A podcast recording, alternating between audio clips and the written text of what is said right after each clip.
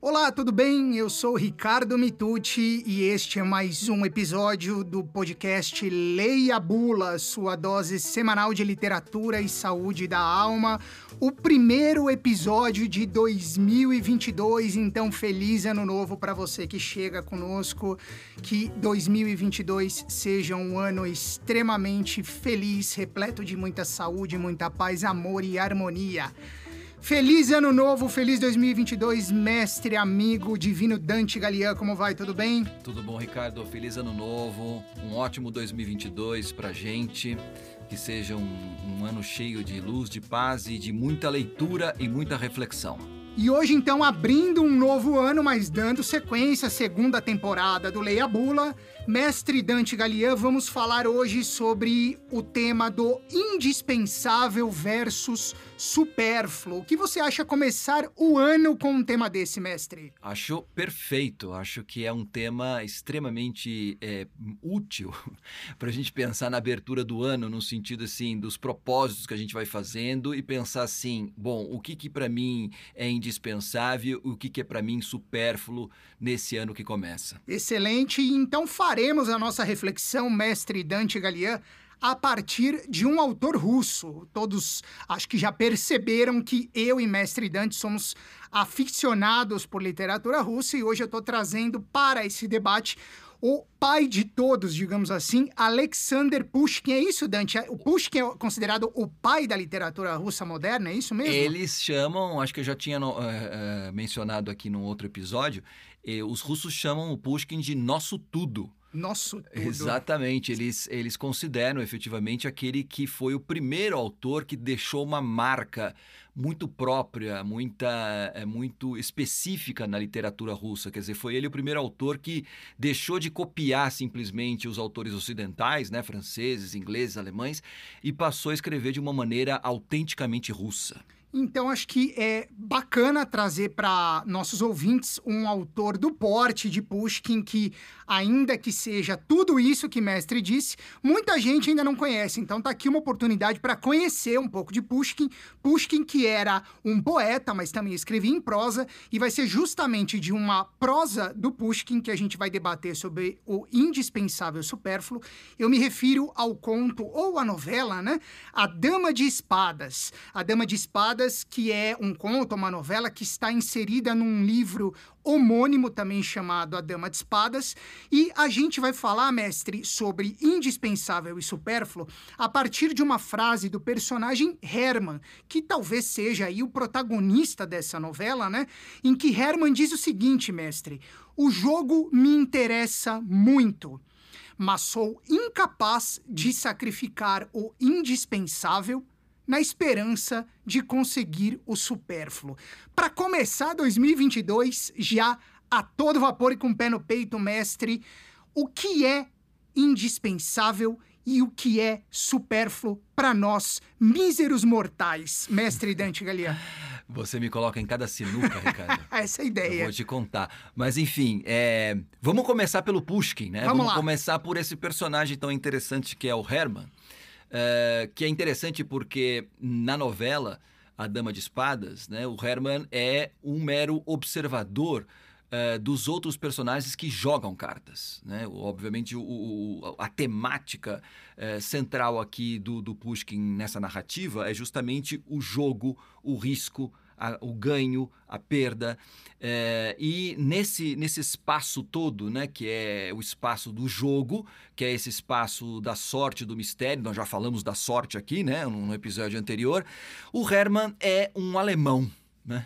Um alemão no sentido assim mais estereótipo, do, do estereótipo da palavra, sim, né? Sim. Pragmático. Hermann, é, e, e, não é à toa que o Pushkin escolheu esse nome, escolheu a, digamos assim, a, a etnia do, do personagem, é, porque o Hermann ele representa, digamos assim, a, aquilo que no início do século XIX, quando o Pushkin está escrevendo, é, é, significava eminentemente a, a, a, imersão da, da burguesia, né? Quer dizer, o momento que, da emergência da burguesia, o momento que a burguesia burguesia está assumindo um papel do ponto de vista político, do ponto de vista social, econômico, extremamente importante. E trazendo junto com, com ela os seus valores, né? Esses valores, digamos assim, que têm a ver com ordem, com disciplina, com poupança, né? Com todos esses valores que, no final das contas, se consolidaram e estabeleceram a base para a nossa sociedade pós-Revolução Francesa, né? Até os dias de hoje. E, e, e, o Herman, justamente, é, é, é, ele, ele, ele, tem, ele é herdeiro de uma pequena eh, de uma pequena fortuna que lhe foi deixada pelo, pelo seu pai eh, e que ele pretende, então, reproduzir. Ele pretende, digamos assim, acumular e, e, fazer render essa poupança. Ele, ele frequenta as salas, ele se, frequenta os salões de jogos e assim por diante, ele, ele se excita, ele se anima com, com, com as derrotas e vitórias dos jogadores, seus amigos, assim por diante, mas ele mesmo efetivamente nunca arrisca, né? Até que um dos, dos personagens, que é o seu amigo uh, mais importante dentro daquela narrativa, é, lhe faz essa pergunta: por que, que você não joga, Herman? Você fica só assistindo, né? Você torce, você sofre, mas você efetivamente não joga. E ele, ele responde com essa frase que você acabou de citar: o jogo me interessa muito mas sou incapaz de sacrificar o indispensável na esperança de conseguir o supérfluo. Né?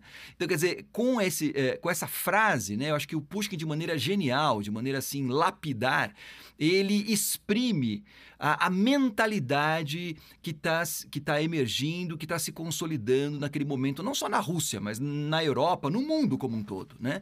Essa ideia de você é, estabelecer uh, uma, uma perspectiva muito determinada daquilo que seria o indispensável né?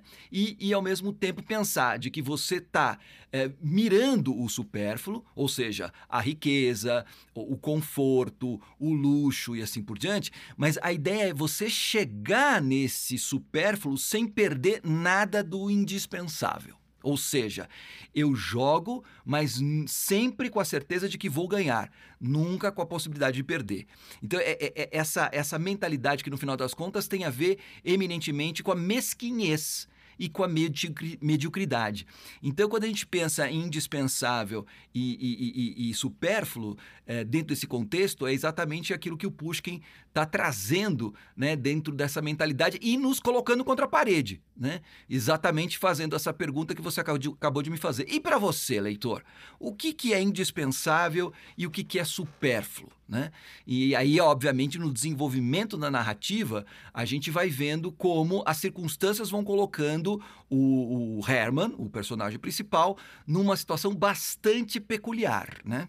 Muito peculiar, eu diria. Eu também já li essa narrativa. Inclusive, fizemos laboratório de leitura não faz muito, né, mestre, dessa narrativa. Recentemente. E é extremamente interessante. Recomendo fortemente que, se você nunca leu Pushkin e a Dama de Espadas, que o faça. Agora, para a gente se encaminhar para a reta final do nosso papo, mestre, você falou aí sobre essa questão é, do material aparentemente relacionado ao supérfluo, né? Numa espécie de contraponto ou contraposição ao que é indispensável.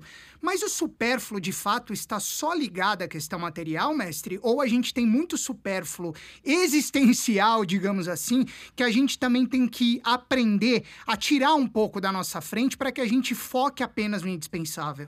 Eu acho que essa tua questão ela é fundamental e eu acho que é o grande recado também que o, que o Pushkin traz nesse conto, né? Quer dizer, quando a gente agora, nesse momento aí de ano novo, né? De festas, de início de uma nova fase, né? A gente deseja saúde, a gente deseja riqueza, dinheiro, paz, uh, prosperidade e essas questões todas, né? E, e, e, é preciso, é interessante a gente fazer, aproveitar esses momentos para fazer, digamos assim, uma, um, um exame de o que, que realmente para nós é indispensável, o que, que para nós é, é, é, supérfluo, né? E, e, e, invertendo talvez a ordem trazida pelo Herman aqui, né? É engraçado porque dentro uh, do desenvolvimento do conto a gente vai percebendo que aquilo que aparentemente uh, pode parecer supérfluo, no final das contas é o essencial, é o indispensável, que tem a ver fundamentalmente com o quê? Com as relações. O Herman, por exemplo, né, para obter uma informação é, meio mística que o, o faria ganhar no jogo com toda certeza, ele abre mão de muita coisa. Abre mão, inclusive, e principalmente do amor. Né?